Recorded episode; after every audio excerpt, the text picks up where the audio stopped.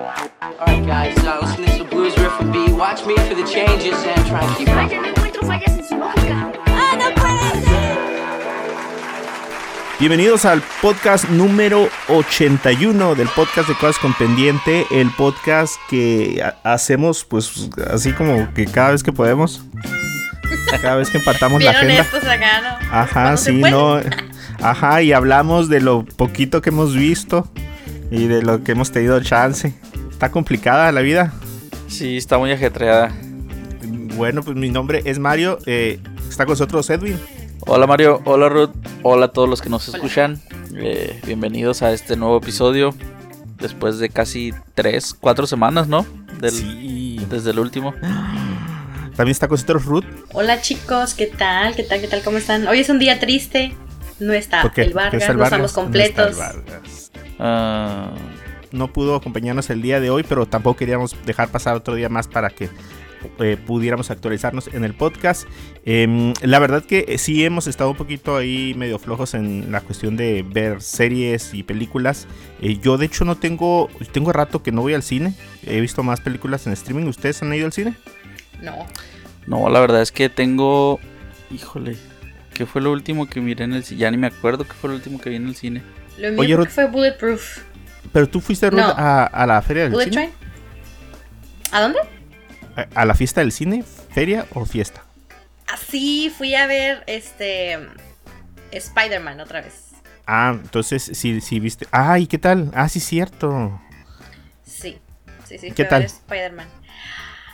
Pues, bueno, sí valió la pena para mí porque, ¿cómo les explico? La vi, aproveché que estaba este en, en promoción lo que era el 4DX y todo eso. Pues dije, vamos con todo y nos fuimos a ver la 4DX. Este, personalmente no soy fan de lo que sería el 3D. Y eh, lo bueno que el 3D no estaba disponible, solamente era 2D, pero todos los demás efectos que vienen con, con el 4DX, este, pues sí estaban, ¿no? Y sí te da una experiencia diferente ver una película de este tipo de, de, de acción am, con ese tipo de efectos especiales.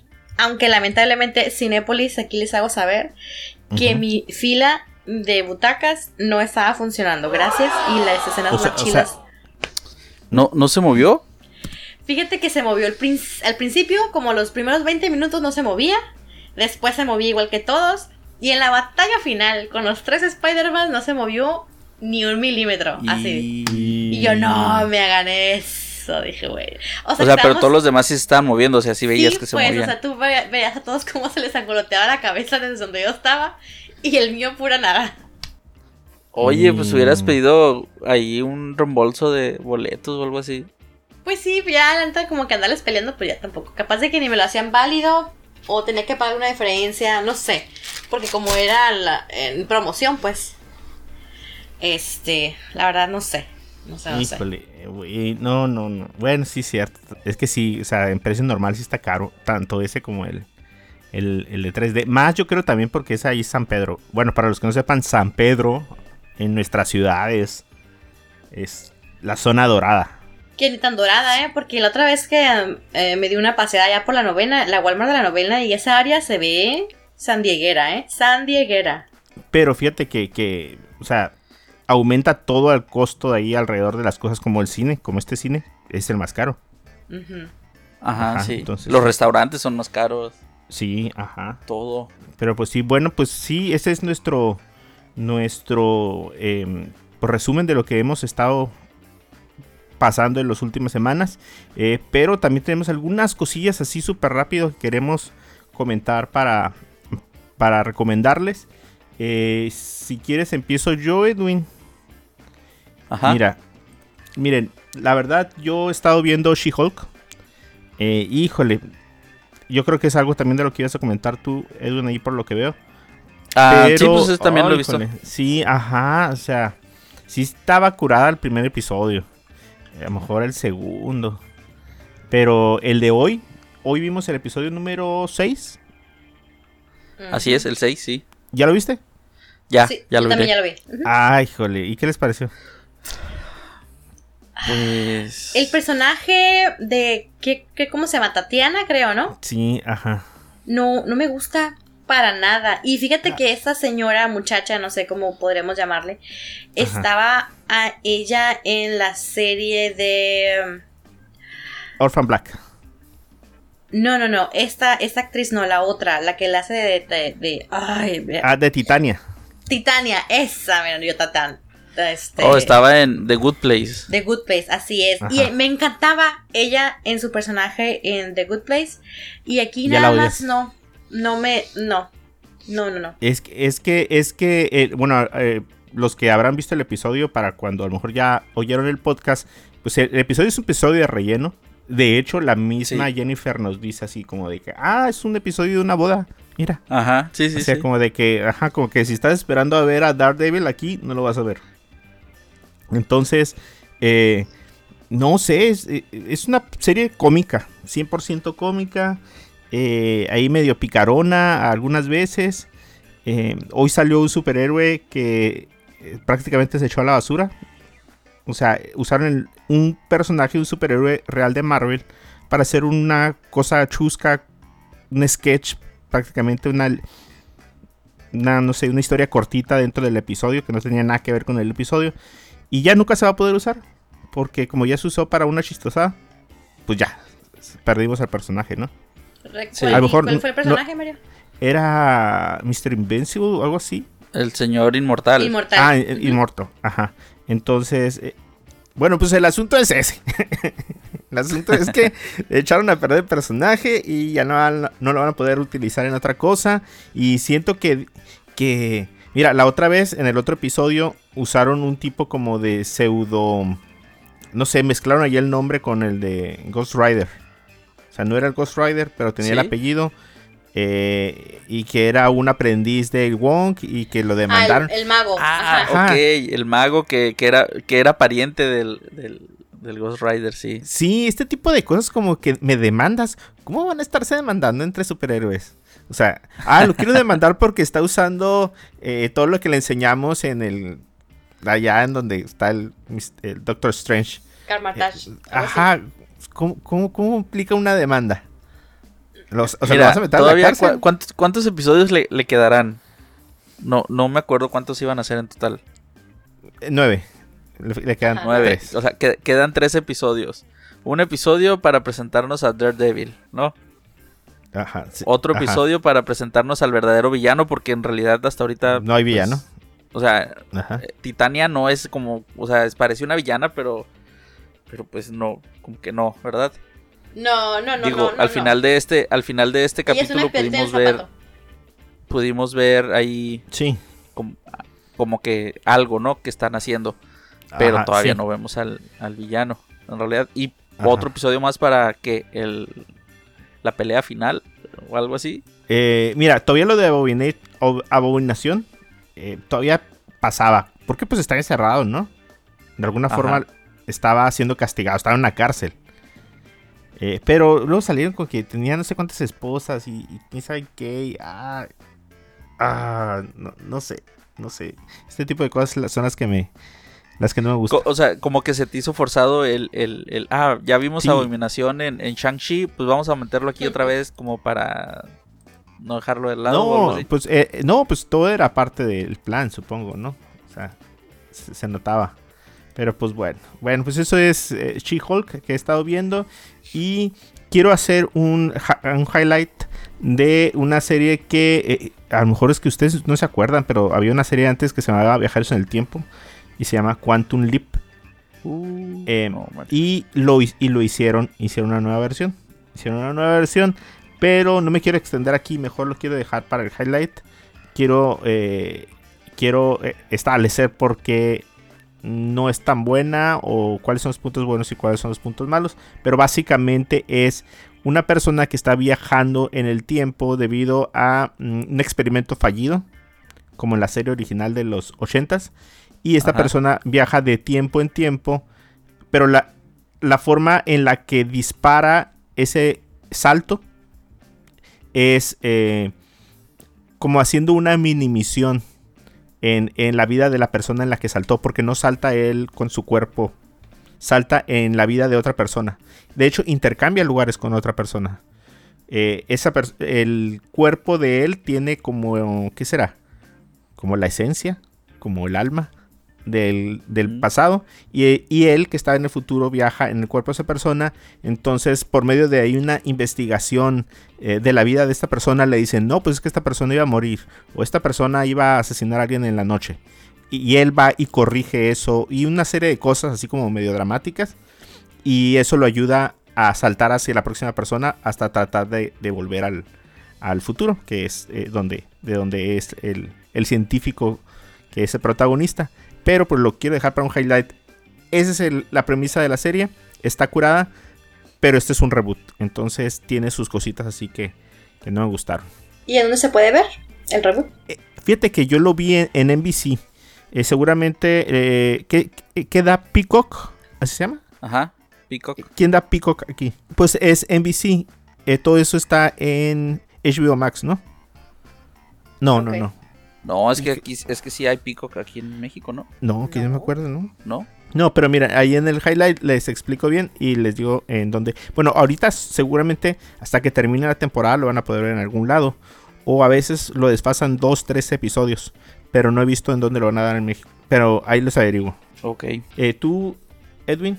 Eh, pues como ya comentaste, eh, She-Hulk, voy a la par con los episodios. Este, esta serie sí no, no quise dejar que se estrenaran todos como lo había estado haciendo últimamente. Ah, ¿te echaste los tres? Eh, de She-Hulk ya, ya me No, no, los seis. No, de Andor.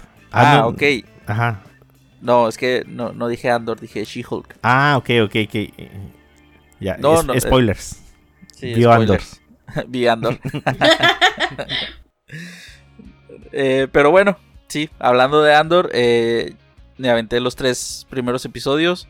Ah, mira. Eh, Tu película de tres horas. Ajá, esta serie eh, creada por Tony Gilroy para, para Disney Plus, eh, que es una precuela de la.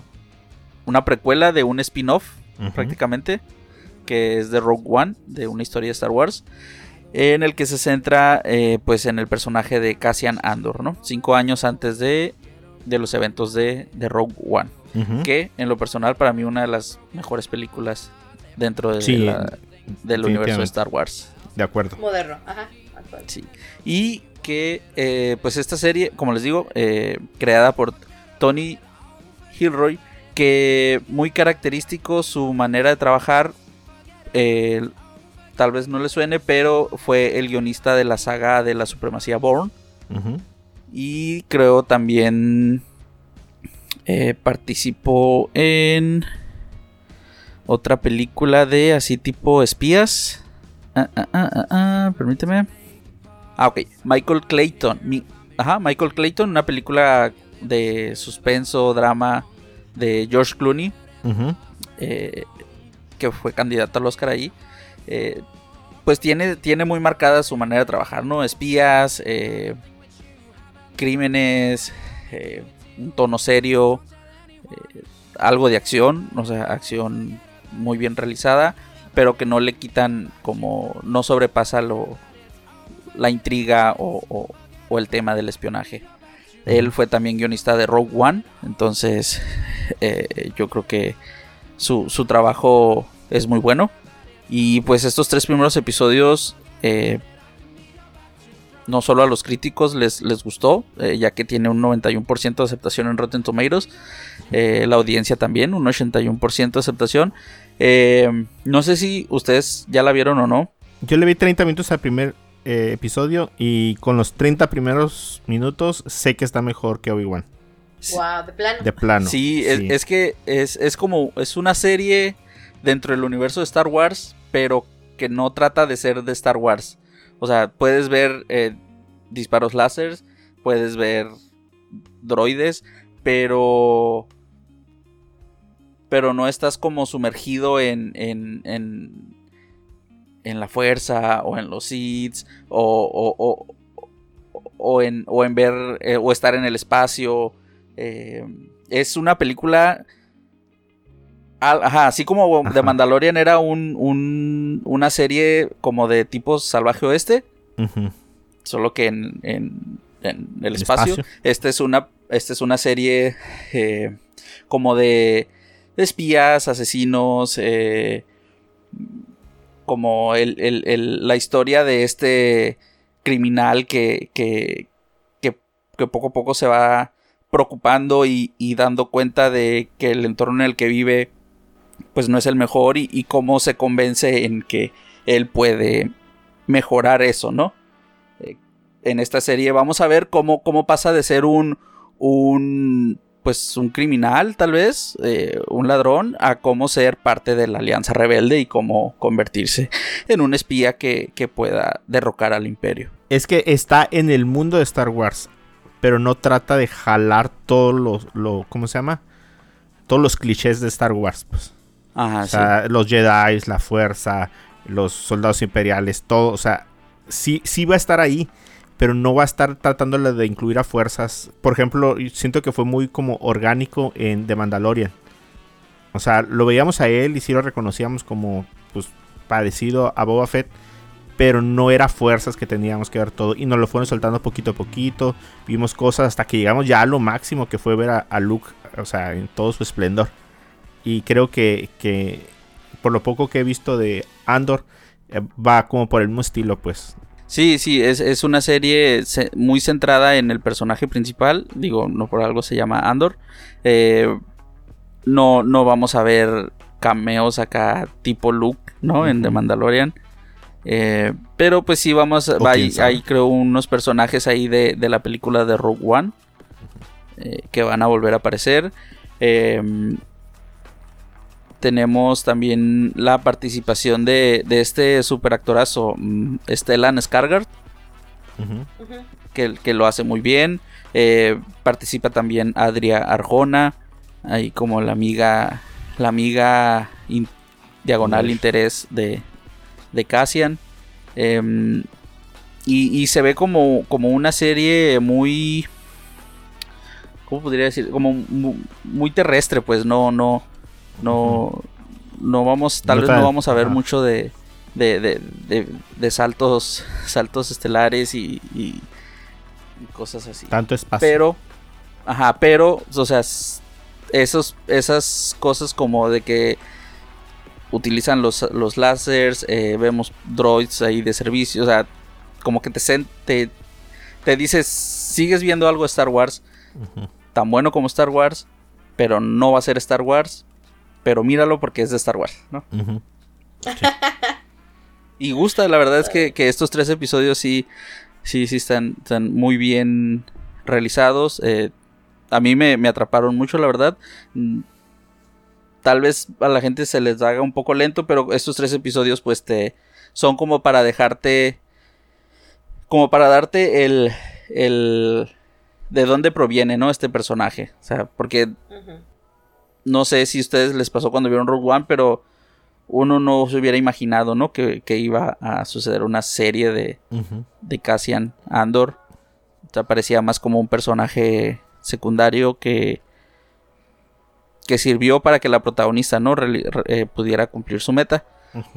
Pero pues en esta serie ya nos explican su, su origen. eh, y bueno, e incluso creo que Diego Luna daba como en, en entrevistas o mencionaba que, que esta serie para él era muy como muy significativa porque iba a ser una serie sobre un inmigrante que se abría el paso se abriría paso en, en el, en este nuevo lugar en donde, a donde él llegaba, eh, tratando de, de sobrevivir, tratando de mejorar. Entonces, para él tenía mucho significado en relación a- al, al tema migrante y, y el tema político.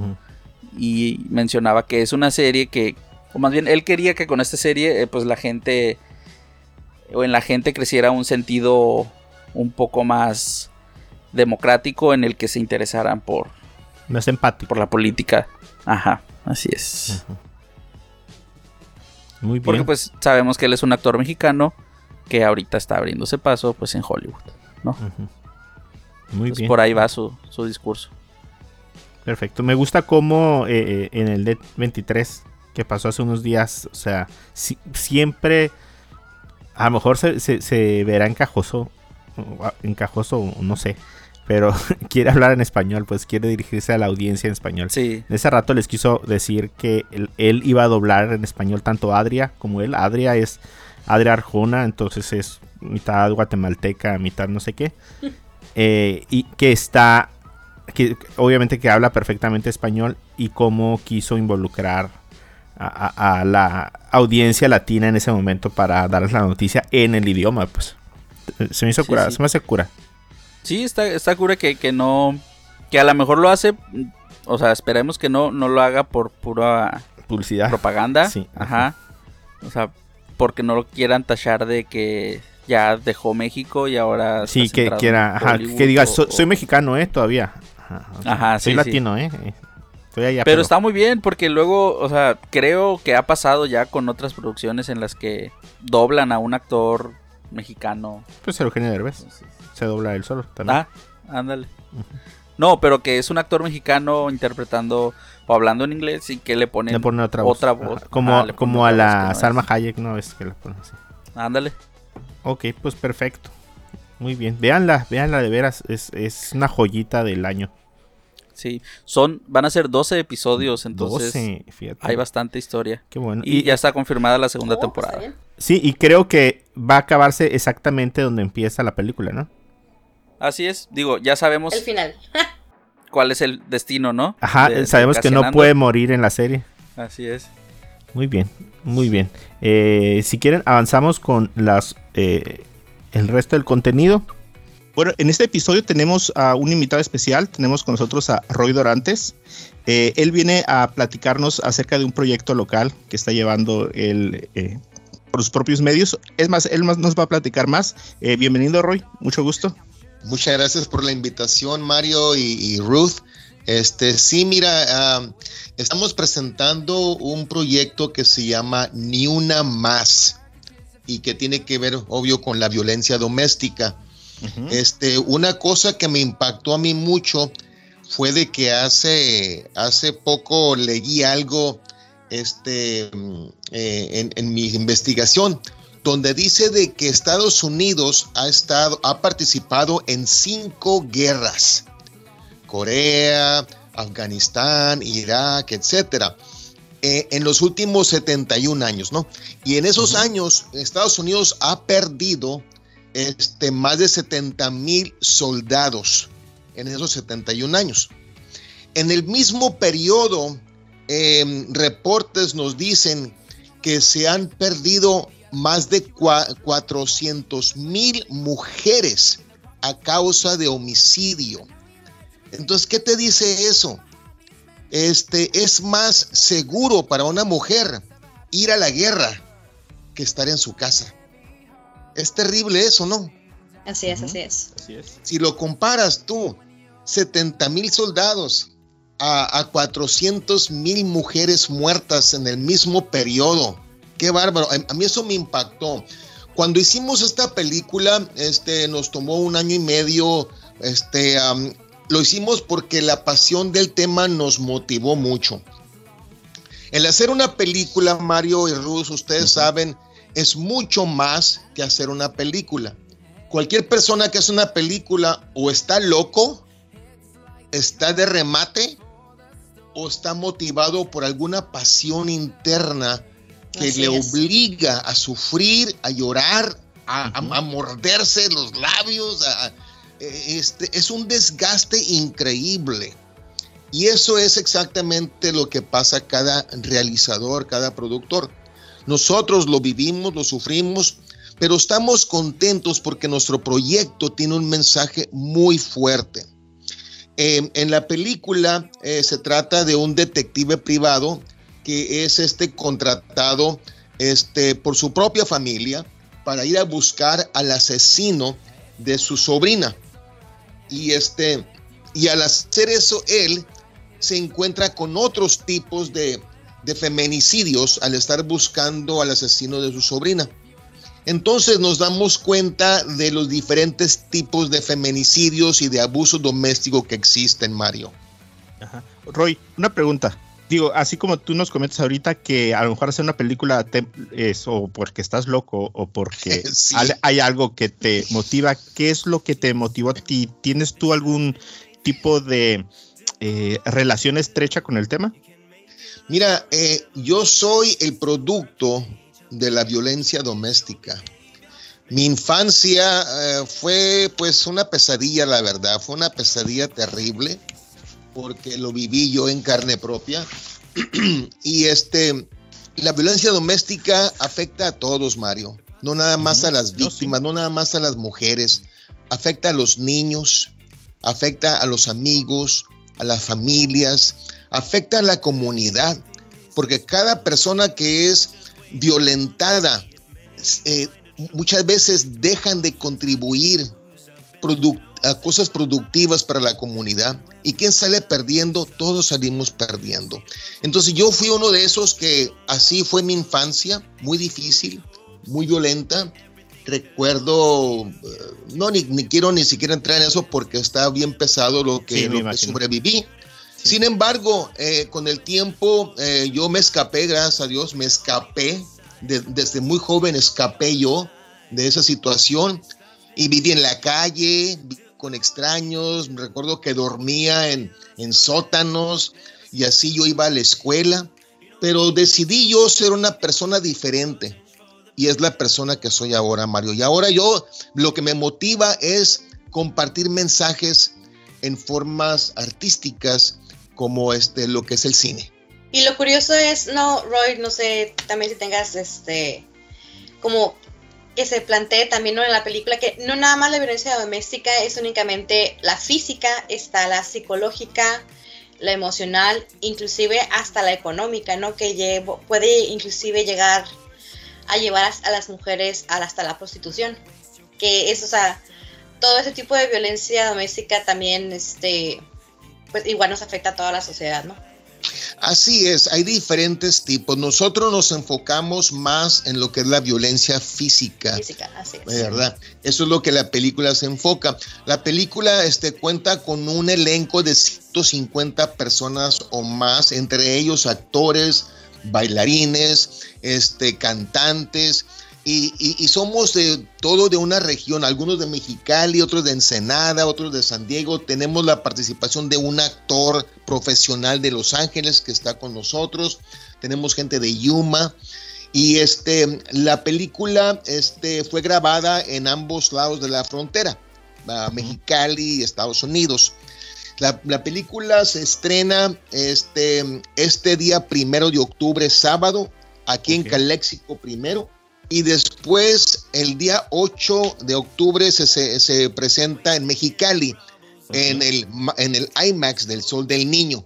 Y de allí la película se va de gira por varias ciudades de Estados Unidos y la intención es este, hacer conciencia eh, sobre la violencia doméstica. Ok, ¿nos podrías dar una sinopsis, digo, sin revelarnos a lo mejor el trama o algo, pero ¿de Sí. qué trata la película? Sí, mira, la película gira alrededor de un detective privado que es contratado por su propia familia para buscar al asesino de su sobrina, que era una joven, era, era la, la expareja de la muchacha. Y él este, se, se- enteran por medio de un hacker que el tipo ese está en una prisión en, en México. Entonces el detective va a México a buscarlo, pero lo que pasa es de que lo dejaron libre y el hombre se va en busca de su expareja en México para, para saldar cuentas, ¿no? Entonces, eh, el, el- el detective va y, y buscándolo se encuentra con otros casos de feminicidio por parte de otras víctimas que también quieren que los ayude. Y nos damos cuenta de esa forma, este, no digo yo emocionante, pero quiero pensar que es enganchante, ¿no? Que engancha la, la- la trama, ¿verdad? Y, y la tensión.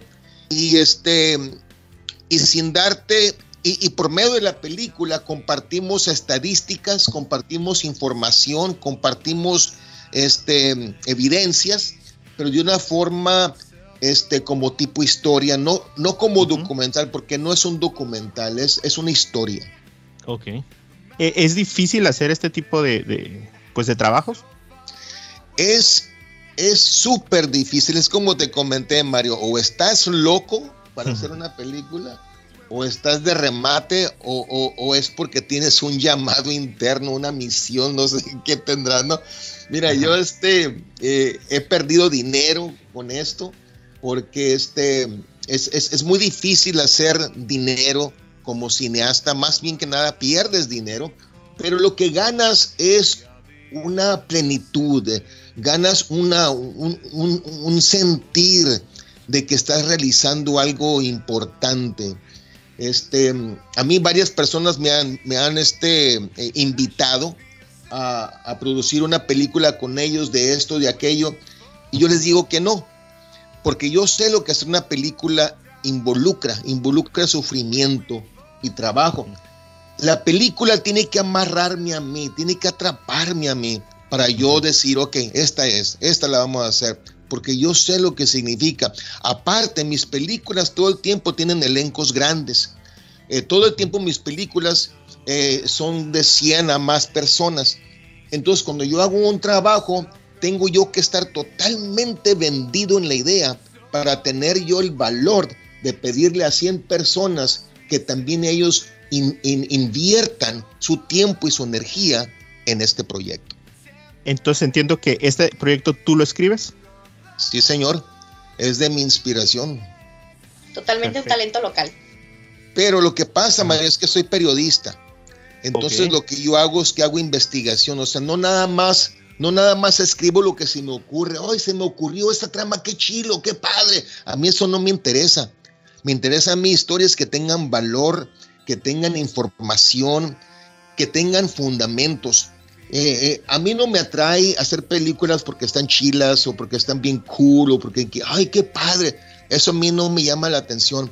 Me llaman trabajos, me llaman la atención trabajos que tengan valor informativo y que tengan alguna contribución para la comunidad. Perfecto. Y hoy, ¿qué más que dejarlo plasmado en algo que pues, va a quedar para la posteridad? ¿no? Así es. Perfecto. ¿Nos puede repetir en dónde se va a, a estrenar? Así es, Mario. Mira, la película se estrena en Calexico, es, parte de una gira internacional.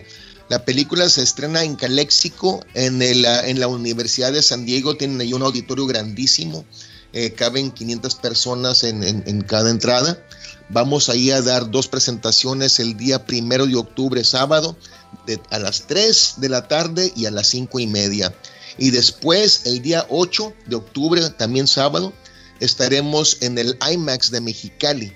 A, a las 12 de la tarde es la premier y luego se, se, se, muestra de nuevo a las 12 y media y después a las 4. El DIF eh, municipal está encargado totalmente de las presentaciones, estamos colaborando con ellos. Y, este, y de ahí nos vamos a San Diego, a Palm Springs, a, hasta San Francisco. Así que Mario, estás invitado. Okay. Muchas gracias. Sí, bueno, entonces, eh, pues les invitamos a todos. Eh, los boletos Roy ya están disponibles, ¿no? Los boletos en Mexicali están disponibles solamente en el DIF municipal, municipal, municipal de Calzada Cetis. Eh, el, el, el costo del boleto es para ayudar a familias en riesgo. Nosotros como cineastas no nos quedamos con ni un centavo. Todo es para las familias en riesgo por parte del DIF. En Calexico los boletos están disponibles en el centro, eh, en el Café Hope y en Broly, en Broly Creamery. Muy bien, okay. bueno, este, los invitamos a todos, de verdad que nos apoyen. Roy, tenemos, uh, ¿cuánto tiempo tienes ya con haciendo la película? Mira, empezamos hace un año y medio. De hecho, esta película no iba a estar hecha. Estábamos planeando hacer una película del COVID, porque yo tuve este, una, a mí me pegó el COVID y la verdad casi perdí la vida. Entonces a mí me interesó por curiosidad, la verdad, hacer una película del COVID, pero no estaba totalmente vendido. Hicimos el elenco, hicimos un llamado y en el elenco hubo una muchacha que nos contó sobre su experiencia de la violencia doméstica. Y cuando nos estaba contando, yo estaba con la boca abierta y dije, wow, y me impactó tanto que en ese momento decidí yo cambiar el tema de la película y, y decidimos hacer la violencia doméstica. Muy bien, pues bueno, entonces este, a todos los que escuchan que están aquí en Mexicali y los que están en Calexico los invitamos a que vayan y compren sus boletos porque de verdad sí se van a, sí se están acabando. Me gustaría decir otra cosa rápidamente. Claro que sí, Roy. Cualquier persona que tenga una pregunta para mí o quizá les gustaría colaborar en nuestro siguiente proyecto de cine, por favor se pueden con- eh, poner en contacto conmigo en mi Facebook, que es Roy Dorantes, o si no en mi correo electrónico, que es bien fácil, roydorantes.hotmail.com. Después de esta película, claro, sigue la siguiente. Perfecto. Muy bien, muy bien. Muchas gracias, Roy. A ustedes. Gracias, Roy.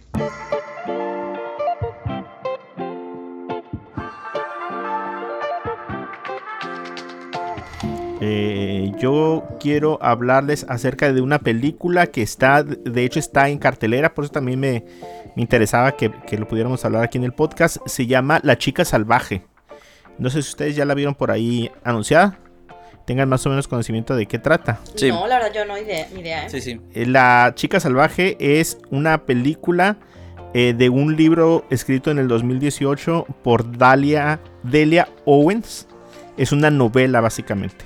Es una novela, esta es tipo coming, age, coming of age, eh, de misterio, así de, de no saber quién mató a quién. Sí. Eh, básicamente sigue la historia de Kaya, que es una muchacha que, bueno, pues ha, ha tenido una vida trágica. El tema del abandono está súper presente ahí en la película. Y ella en lo particular ha sido, fue abandonada por su mamá, sus hermanos, sus padres. Ella termina creciendo básicamente por sus propios medios en los pantanos de Carolina del Norte. Entonces eh, vemos, al parecer en el libro también hay como dos historias paralelas que van corriendo. Una es la vida de ella, cómo sobrevivió sola, cómo creció sola en los pantanos. Y por el otro lado, el presente, en donde hay un tipo, bueno, hay un asesinato de un joven del pueblo. Y básicamente en la película pasa exactamente lo mismo. Sin embargo, ocurren al mismo tiempo las dos cosas. O sea, la película empieza con el asesinato, el juicio de ella en el presente, pero sí vamos viendo cómo va desarrollándose toda la historia. La película pues es básicamente dramática romántica. Sí tiene un poquito como de, misterio. Eh, la película cierra muy bien, la verdad. Eh, está protagonizada por Daisy Edgar Jones. Que habíamos dicho que en dónde la vimos, Edwin. En, en la serie de Por Mandato del Cielo, Ah, junto ajá. con Andrew Garfield. Pues es la, la esposa. Ella es la víctima. Ella es la Ah, víctima sí, del cierto. crimen que Andrew De- Garfield está investigando. Así es, entonces a- ahí es donde hemos podido ver, no hemos podido ver en, en mucho más. Em, es totalmente una novela la, la película. Está muy apegada a la obra original. Eh, la película tuvo una aceptación por parte de la audiencia que me llama mucho la atención. En el tomatómetro, en Rotten Tomatoes, está en 96% de, de aceptación de la, audien- de la audiencia. Mientras que el- eh, la crítica le tiene un asqueroso 33%.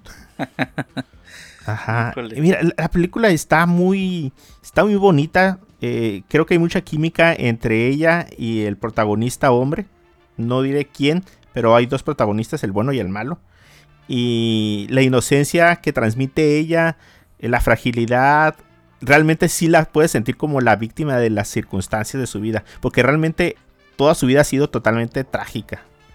Entonces, eh, Sí, como, como que esa actriz proyecta inocencia, ¿no? Como, ajá. como, como que tiene un, un rostro así como que le crees, como, como que no rompe ni un plato. Sí, y así está la película. Entonces, la verdad, sí está suave.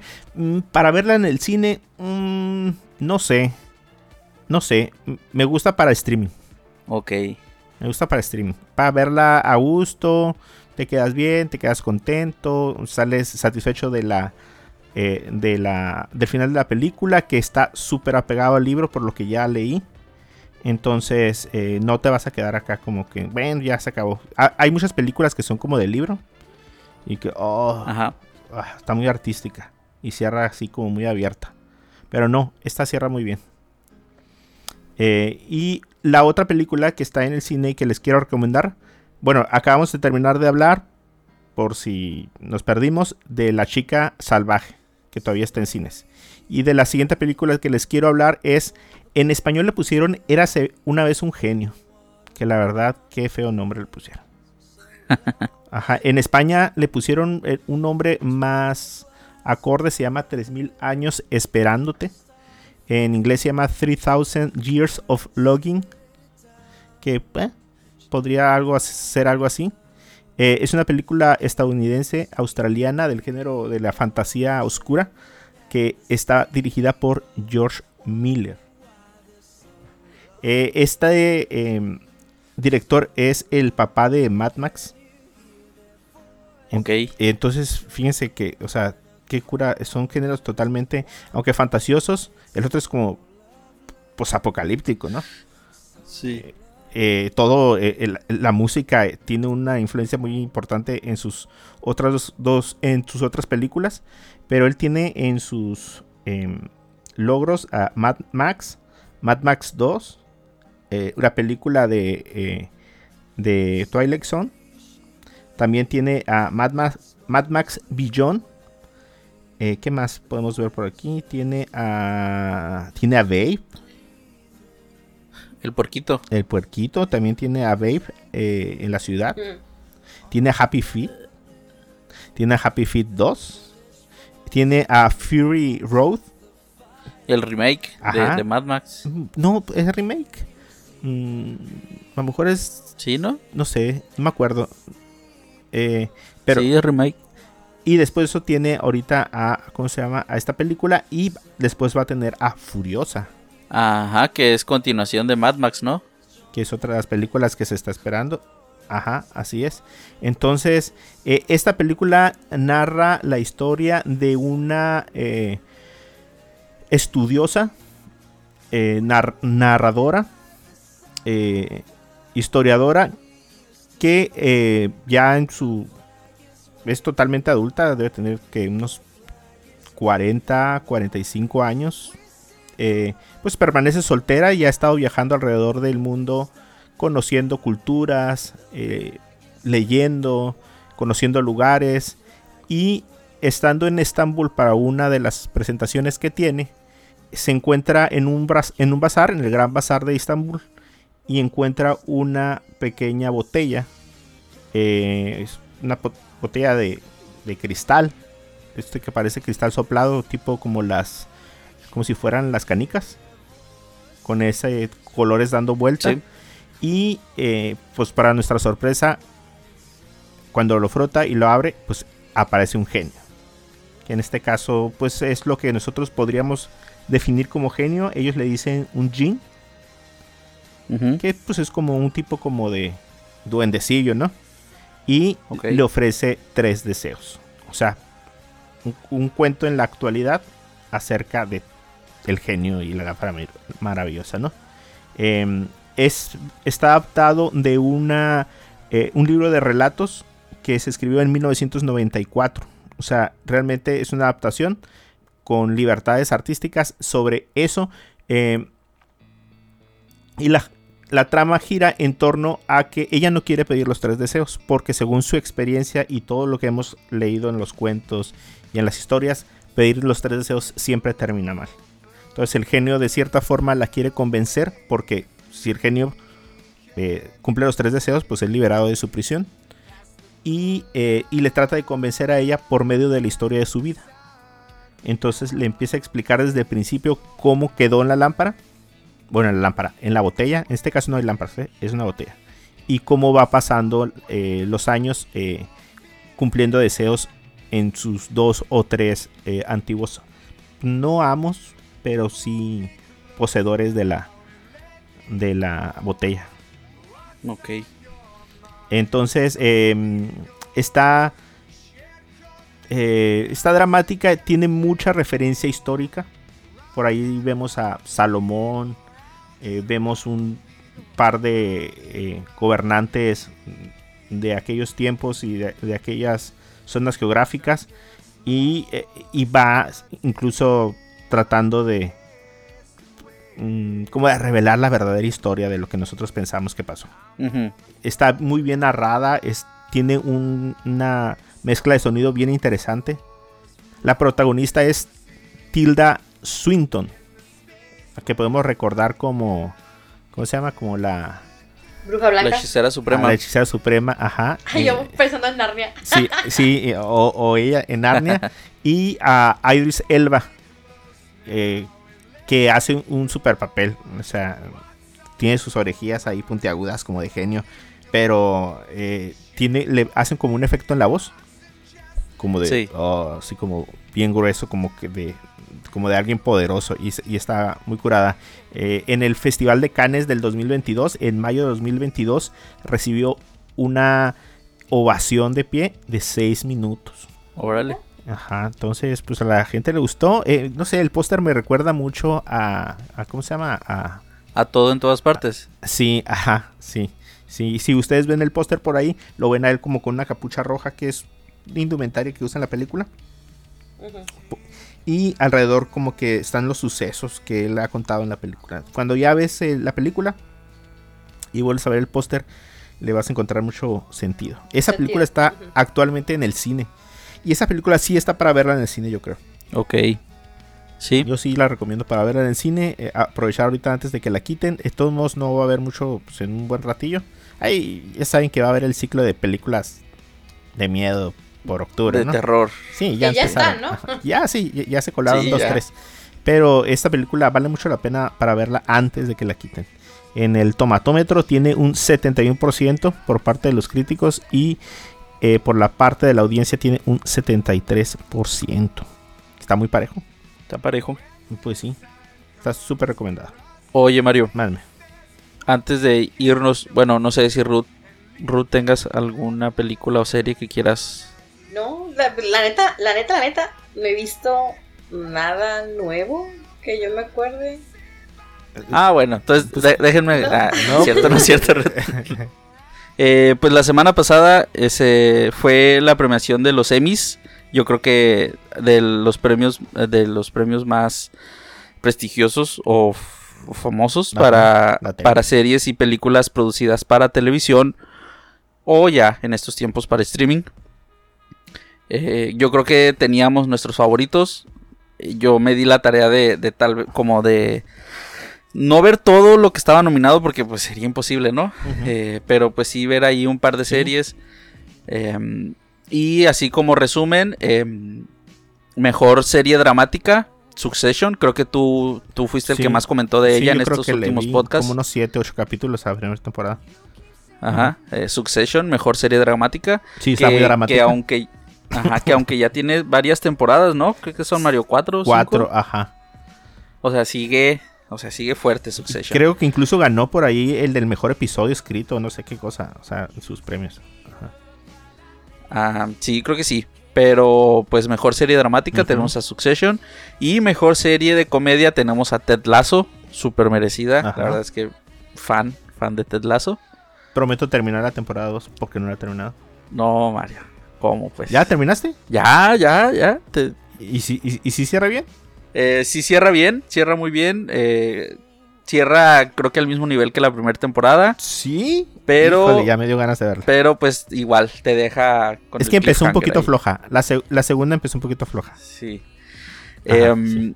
Tenemos al mejor actor en serie dramática, a Lee Jong Jae, por el juego del calamar. Mm, y... Que creo que ahí como que había controversia. Sí. Porque, pues, no sé. Pero el juego del calamar, eh, bueno, el actor por el juego del calamar. Ajá. Y a mejor actriz dramática, Zendaya, que yo creo que no, no había competencia ahí. Por su interpretación en. Ayúdame, Ruth, se me fue el nombre. Euforia. Euforia. Ajá, Sí, sí. Euforia. Sí, creo que no hay papel más dramático que toda esa serie. Ándale. Eh, eh, ¿Qué otro premio principal? Eh, mejor actor principal en comedia, pues Jason Sudeikis por, por su papel en Ted Lasso. Eh, Michael Keaton ganó premio a mejor actor por miniserie, Mm, por creo que Dropsic. órale. Eso no sabía. Eh, Amanda Seyfried, mejor actriz en miniserie por Dropsic o Dropout, algo así, como que es una serie que comparte ahí el nombre parecido. Ajá. Eh, mejor película para televisión, eh, Ship y Dale al rescate. Ah, perfecto. Fíjate. Que está muy buena, muy buena. Sí, y en, y en guiones y dirección, eh, The White Lotus fue quien se llevó los premios en mejor guion Otra, por episodio y por serie. otra serie muy buena. Muy buena serie. La verdad es que yo no me acordaba mucho de ella porque creo que salió a principios de año, pero. Sí, salió hace mucho. Ajá, pero pues se mete en estos premios y la verdad es que ganó. Tuvo buenos, buenos premios y muy buena la serie, la verdad. Y como dato curioso, fíjense, no sé si ustedes eran muy seguidores o no de esta serie, pero Better Call Saul no ganó ningún Sí, premio a pesar de que estaba nominado en mucho, Así a pesar es. de que tiene mucho fandom. Em, much- muchos se decepcionaron tal vez porque pensaban que le iban a dar el premio mejor actor dramático a, a este actor. Que da vida a Saúl. Pero eh, algo que se me hizo curioso fue que los, eh, los premios Emmys eh, contemplaban producciones, no, no, contempla- no es como los Oscars creo, que, que solo contemplan de enero a diciembre. Creo que estos van de la mitad de, Sí. de un año a la mitad del otro año. Entonces la segunda parte de Better Call Saul se estrenó después del corte. Ajá. Entonces, para los Emmys del 2023 entraría todavía Better Call Saul y es donde dicen que va a ser la, la ganadora. Porque dicen que la segunda parte de la serie pues es mejor todavía, ¿no? Sí. Donde ya son los últimos episodios. Sí, pues ojalá se haga justicia. Sí, entonces, eh, si, si las predicciones eh, son correctas, Better Call Saul como ganador de los Emmys en 2023. Así es. Bueno, pues no sé si tengan algo más que ag- agregar. Eh, yo les tengo ¿No? una pregunta controversial nada más antes de terminar. Este, ¿cómo se sienten ustedes con ya el trailer liberado de la nueva Sirenita? Ah, híjole. Uh, no lo he visto. Yo, yo oí por ahí un, un TikTok. Y a lo mejor ya me influenció el TikTok, pero no porque así pienso yo. Pero decía el TikTok que, que fíjate cómo éramos nosotros en, en, no sé, pues a mí me tocó los 90s y los 80s, ¿no? O sea, que nos podíamos identificar con cualquier cosa, o sea, no nos importaba el color que fuera.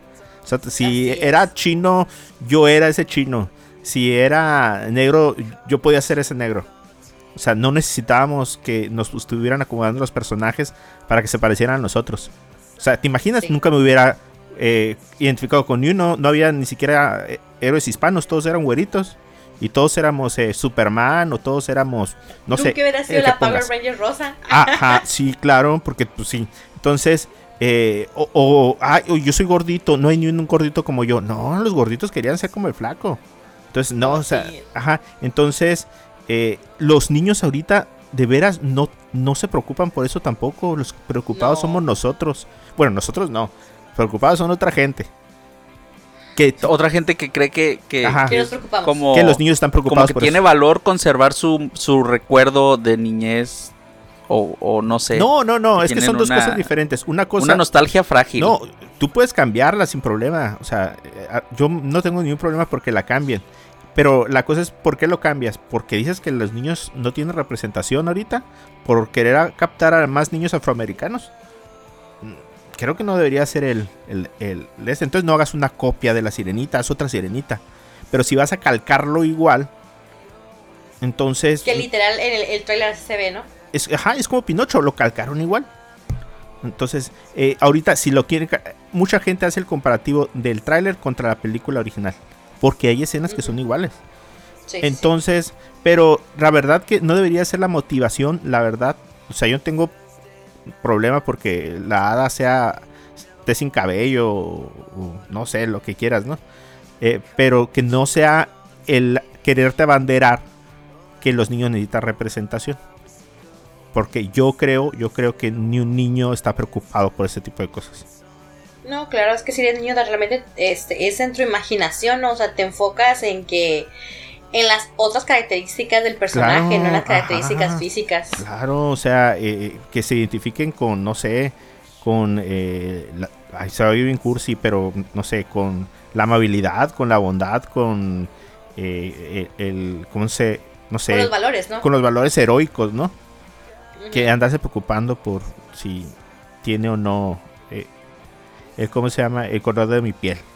Y sí es cierto, como dices tú, Ruth, o sea, ahí están los Power Rangers. Sí, había uno de cada color, pero no te importaba, tú querías ser el otro, ¿no? quería ser el, el chino, quería ser el güero y no era nada. eh, no, no sé, no estaba alineado contigo, era con lo que tú querías hacer. Bueno, eh, si no hay nada más que agregar, mi nombre es eh, Mario. Me pueden encontrar como Mario-San en Twitter, a ti, Ruth. Ahí me encuentran como RCJM85 en Instagram. Y a ti, Edwin. A mí me encuentran como Edwin-Dicochea en Instagram. Bueno, entonces pues le mandamos un saludo a Vargas, donde quiera que esté. Que, que se pueda recuperar en el próximo episodio. Y si no hay nada más que decir, nos vemos en el episodio número 82. Adiós. Bye.